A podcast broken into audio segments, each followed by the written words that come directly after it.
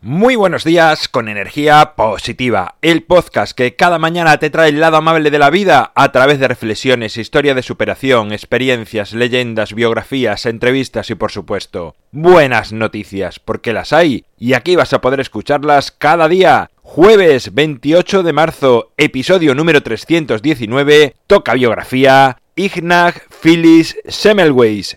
Sintonía y comenzamos.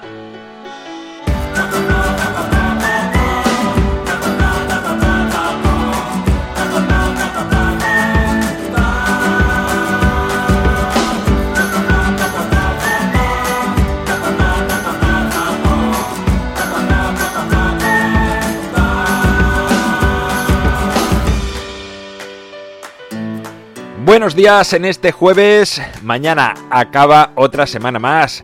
Y hoy viene otra biografía a energía positiva.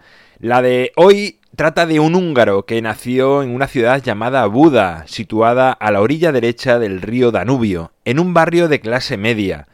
Tras finalizar sus estudios primarios, marcha al otro lado del río, donde se encontraba la Universidad de Pets. Tras finalizar sus estudios universitarios y por deseo de su padre, se marchó a vivir a Viena para licenciarse en Derecho austriaco. Pero una casualidad ocurre en su vida, que hizo que diese un giro totalmente, y fue el hecho de asistir en una de las clases a una autopsia. En ese momento abandona la carrera de Derecho y se pasa a la de Medicina. Una vez licenciado como médico, se dedicó casi por completo a investigar las infecciones en la cirugía. Ignag era un hombre muy inquieto e inconformista con los métodos usados y pensaba que algo estaban haciendo mal los médicos para que tantas personas fallecieran en operaciones o partos. Él decía esta frase que resume su pensamiento. Todo lo que aquí se hace me parece muy inútil. Los fallecimientos se suceden de la forma más simple. Se continúa operando sin saber verdaderamente por qué un enfermo sucumbe antes que otros en idénticos casos. Esta inconformidad le llevó a estudiar a fondo los motivos, y los encontró, y era la falta de higiene de los médicos en las intervenciones. Incluso llegó a animar a las mujeres a no dar a luz en hospitales por la falta de higiene de los médicos.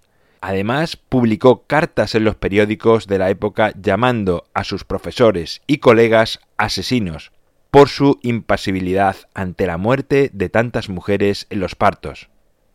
Recomendó que los médicos antes de un parto se lavasen simplemente las manos con una solución de cal clorurada, recibió muchas críticas por esto, en parte motivadas porque no era capaz de construir una base científica para explicarlo, aunque llegó a realizar estudios en los que la mortalidad descendía de altos porcentajes en diferentes hospitales del 56, 64 o hasta el 99% hasta un 1%.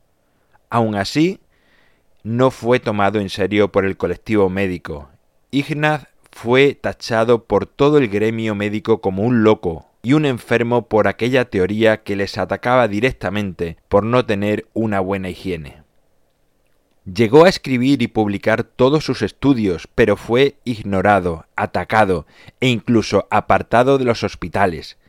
Esto le llevó a sucumbir en una grave depresión, pues no entendía cómo podían seguir sucediéndose las muertes en los partos y nadie escuchaba su solución. El final de Ignag fue bastante dramático, pues fue encerrado en un manicomio al considerarse que estaba loco y falleció con tan solo 47 años de edad. Afortunadamente, sus estudios se tomaron en serio después de su muerte y sus recomendaciones comenzaron a aplicarse en todo el mundo, salvando millones de vidas. A buen seguro, muchas de nuestras antepasadas salvaron su vida gracias a las investigaciones de este hombre. Como he dicho antes, murió encerrado como un loco, pero hoy la historia lo recuerda como el salvador de las madres, y esa es la inscripción que aparece en la estatua que se erigió en su honor en Viena. Bueno, pues hasta aquí el episodio de hoy, la biografía de hoy, que me parece muy curioso que alguien pueda llegar a acabar encerrado en un manicomio por sus ideas distintas a lo establecido. Creo que incluso hoy en día pueden suceder cosas así. A saber la cantidad de personas que han acabado en manicomios o apartadas o incluso asesinadas por ideas contra la sociedad en ese momento. Afortunadamente en el caso de Ignaz él dejó todo por escrito y eso ha servido para, bueno, que con el tiempo nos demos cuenta que tenía razón en aquello que él planteaba y aunque no fue escuchado, afortunadamente después sí lo fue y todos nos beneficiamos de ello.